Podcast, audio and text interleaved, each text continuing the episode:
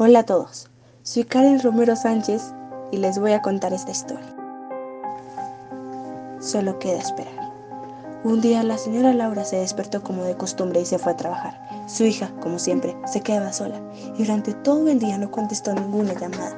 Esto ya había sucedido antes. Sin embargo, Laura sabía que su hija no estaba con una amiga, ya que se habían acabado de cambiar de casa y no conocía a nadie.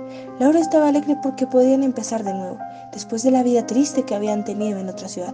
Sabía que su hija no estaba feliz porque extrañaba a sus antiguos compañeros. Laura compró una pizza para su hija con la intención de alegrarla. Sin embargo, cuando ella llegó a la casa descubrió algo terrible. Su hija estaba desmayada. Ella solo tenía 15 años en el momento en el que empezó un terrible virus que generaba varios tumores en el cuerpo. Al parecer no había ninguna solución. Su madre no sabía qué hacer. Lloraba por horas con el miedo de que su hija moriría pronto. En unos cuantos días podría suceder. Los hospitales estaban llenos y Laura no hacía más que esperar. En el momento en el que pasó un doctor cerca de ella, la madre con el miedo y el terror en su corazón se lanzó corriendo a él. Doctor, ¿qué sucede? Ustedes no están haciendo nada para evitar la muerte de todos estos jóvenes. Mi hija será la próxima, dijo ella entre llanto. Señora, estamos haciendo lo que podemos. Y yo entiendo por lo que usted está pasando. Mi hija está en la misma situación.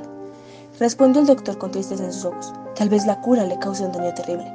No sé de qué me habla, pero espero que su hija se cure. Esa misma noche, su hija de 15 años empeoró. La muerte estaba tan cerca y la madre no pudo hacer más que llorar. Prendió el televisor y se dio cuenta que el doctor con el que ella había hablado estaba en las noticias. Fue un éxito, decía un presentador, mientras todos celebraban. La madre fue corriendo a ver a su hija, aún seguía con vida, su corazón se llenó de alegría, pero a su alrededor no todos compartían la felicidad. Se decía que esa cura podía ser peor que la enfermedad.